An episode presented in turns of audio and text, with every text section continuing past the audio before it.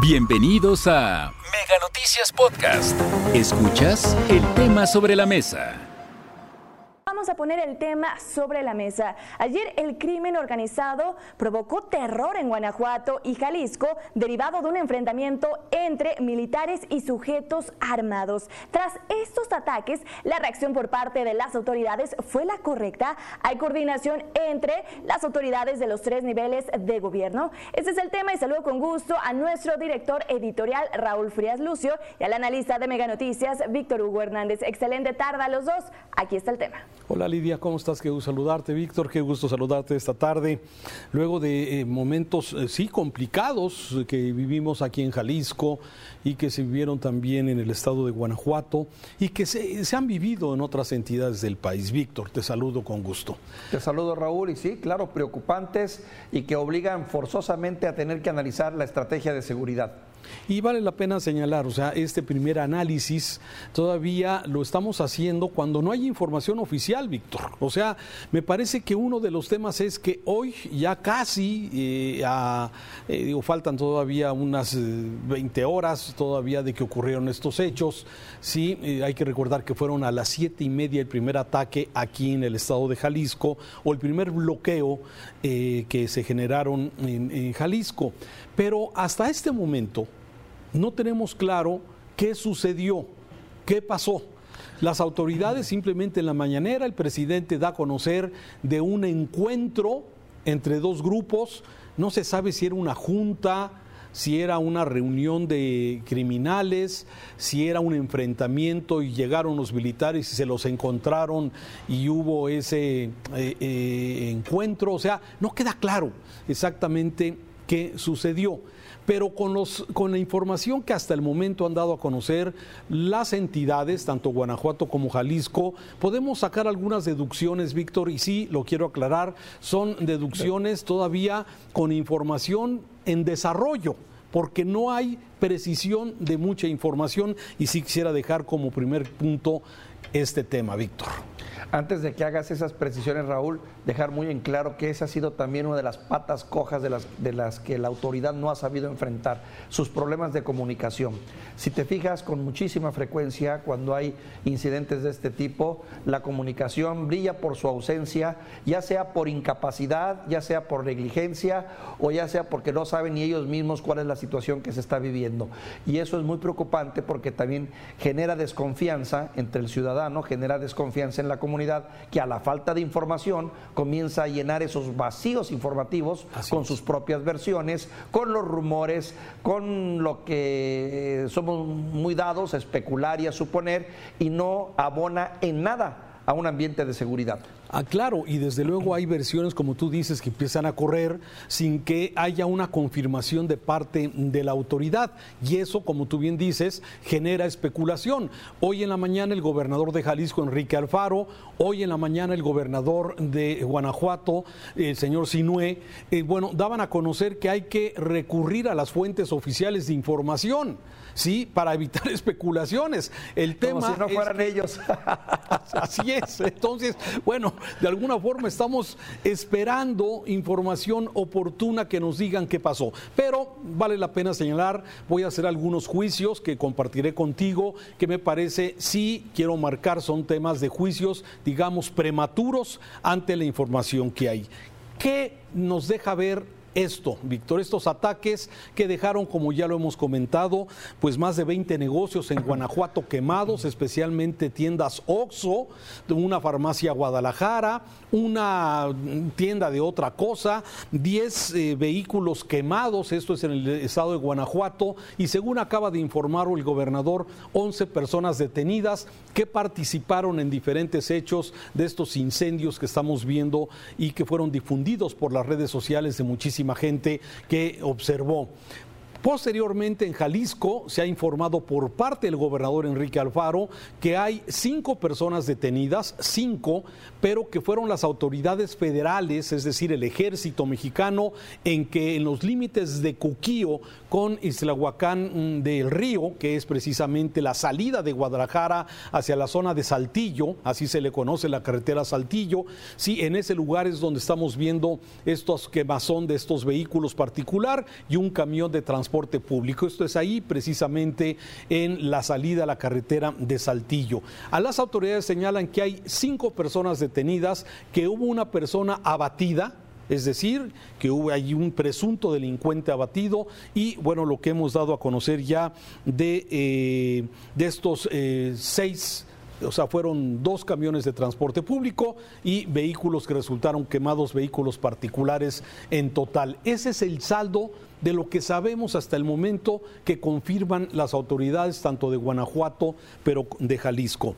Pero, ¿qué nos deja ver esto, Víctor, desde mi punto de vista? Uno, que las autoridades están rebasadas, lo que no es nuevo, ya lo sabemos, las autoridades están rebasadas en este tema.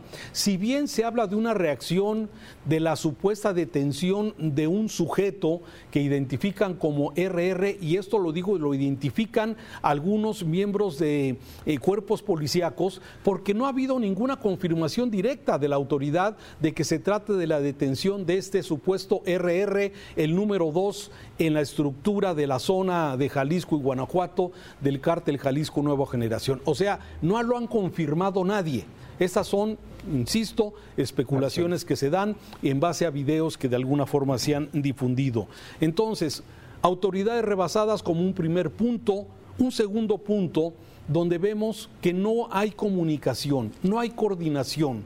Si ayer las autoridades del ejército eh, en ese encuentro que tampoco queda claro si fue un encuentro de delincuentes, si llegó el ejército, se los encontró, si, si en ese encuentro se hubiera comunicado a Jalisco y a Guanajuato, a las autoridades locales, pues que podría haber una detención importante y posibles reacciones. Pero no pasó. ¿Por qué no pasa eso? Porque no hay confianza, Víctor.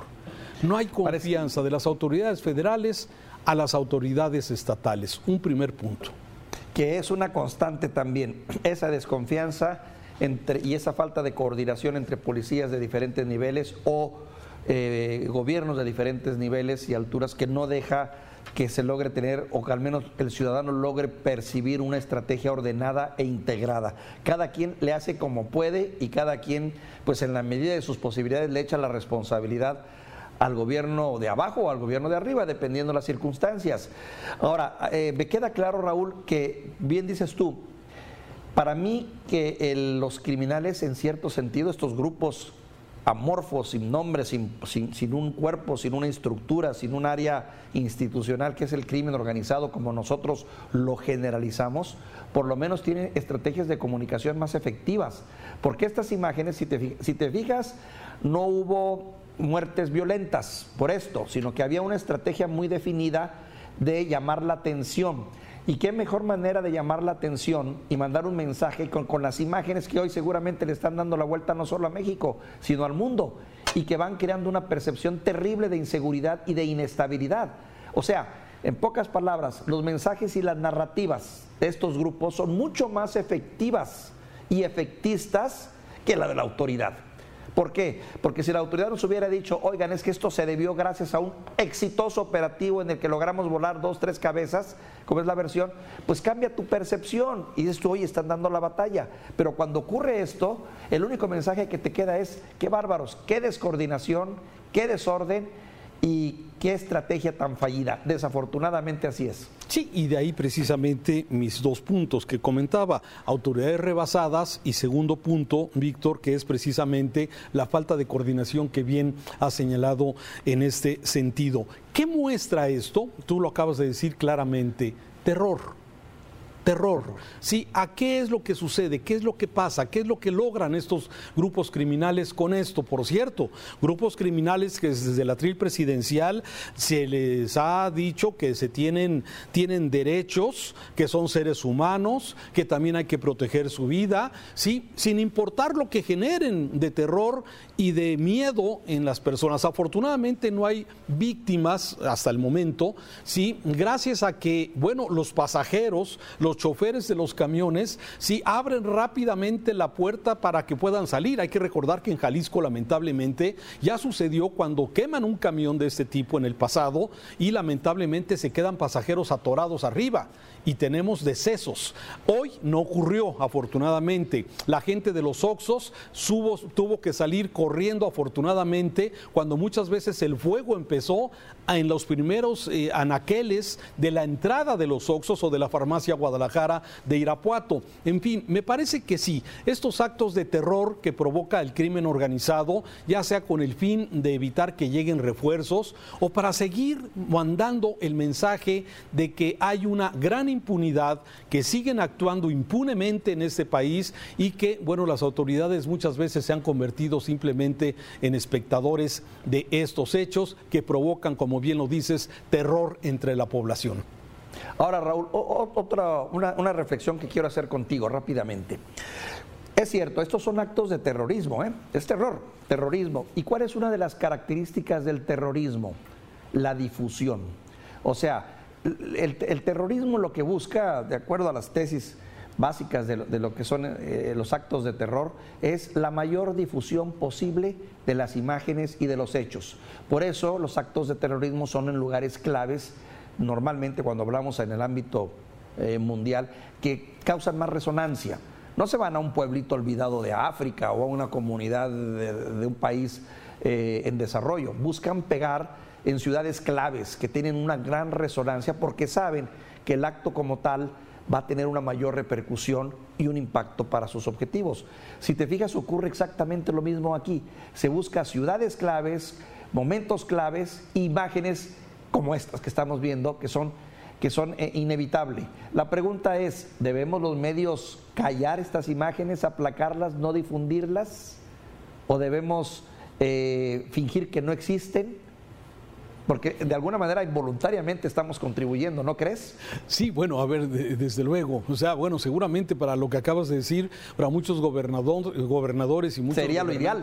Sería idóneo lo que no se difundiera es más, te hablan para decir no difundas, claro. Sí. Bueno, el, tema es que sí, e, es una buena reflexión sobre esto que y, ha sido un tema de reflexión en el mundo, esos tema que temas que tú estás comentando. Pero me parece que ante la circunstancia que estamos viviendo, la inacción muchas veces de la autoridad con un gobierno federal que hoy en la mañana debió haber sido esto un gran tema con mucha información. El ejército y el de, la defensa nacional está a un lado del presidente todos los días.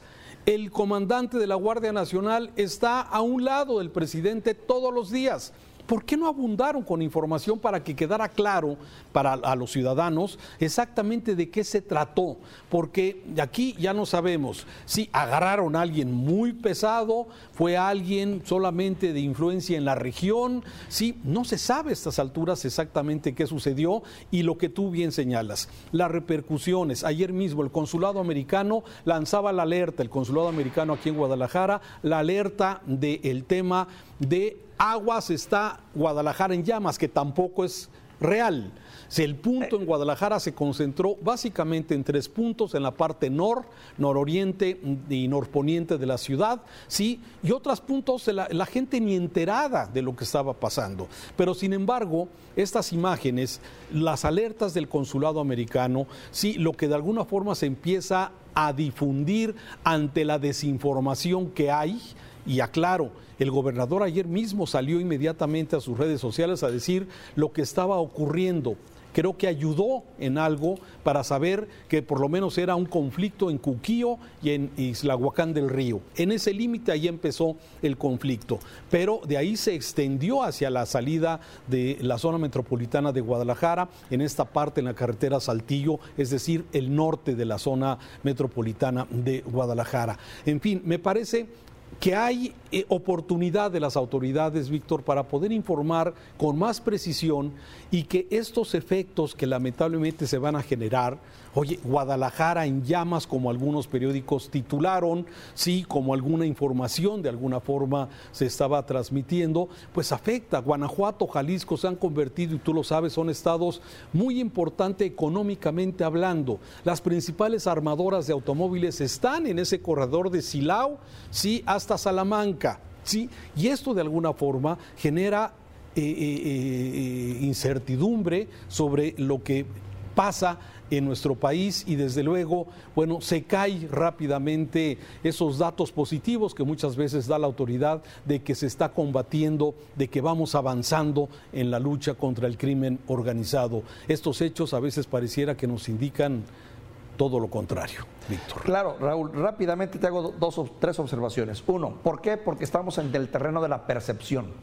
Bastan estas imágenes fuera de contexto o no bien explicadas, que tú lo acabas de explicar perfectamente bien, para pensar que estamos ante un estado en llamas. Lo que nos ha ocurrido con frecuencia en Michoacán, cuando nuestros compañeros en Michoacán nos reportan y nos dicen, oiga, la cosa está dura, pero en la zona costera, en la parte más cercana al, al mar, y no todo Michoacán, y pasa pagando Morelia y pasa pagando otros grandes hermosos, hermosas poblaciones que no tienen que ver con la delincuencia como tal, pero como está ocurriendo en la, en, la parte serrana o en la parte más alejada, la impresión que te queda es que es todo Michoacán en llamas. Hoy está pagando el precio Jalisco, porque es lo mismo.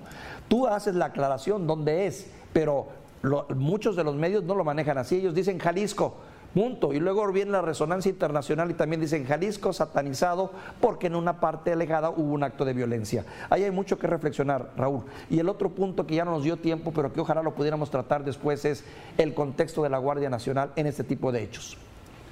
Sí, bueno, sí, y, por eso metí un poco esta parte donde a veces para muchos se nos hace eh, inexplicable que cuando vemos estos actos de terror, la frialdad como estos sujetos bajan a una familia con su niña en brazos porque van a quemar el carro y la señora sale corriendo con su hija en brazos, ¿sí? Y dices, estos son los que tienen derechos, estos son los que también hay que proteger su vida, también esto, como dice el presidente, son protestas, del crimen organizado dijo hoy en la mañana ante la detención de estos. Son protestas, caramba. Bueno, queda siempre muchas cosas a deber. Vamos a continuar informando, Víctor, gracias. Un saludo. Hasta aquí la información. Recuerda que el tema sobre la mesa ya está disponible en Spotify, Apple Podcast, Google Podcast y Amazon Music. Hasta la próxima.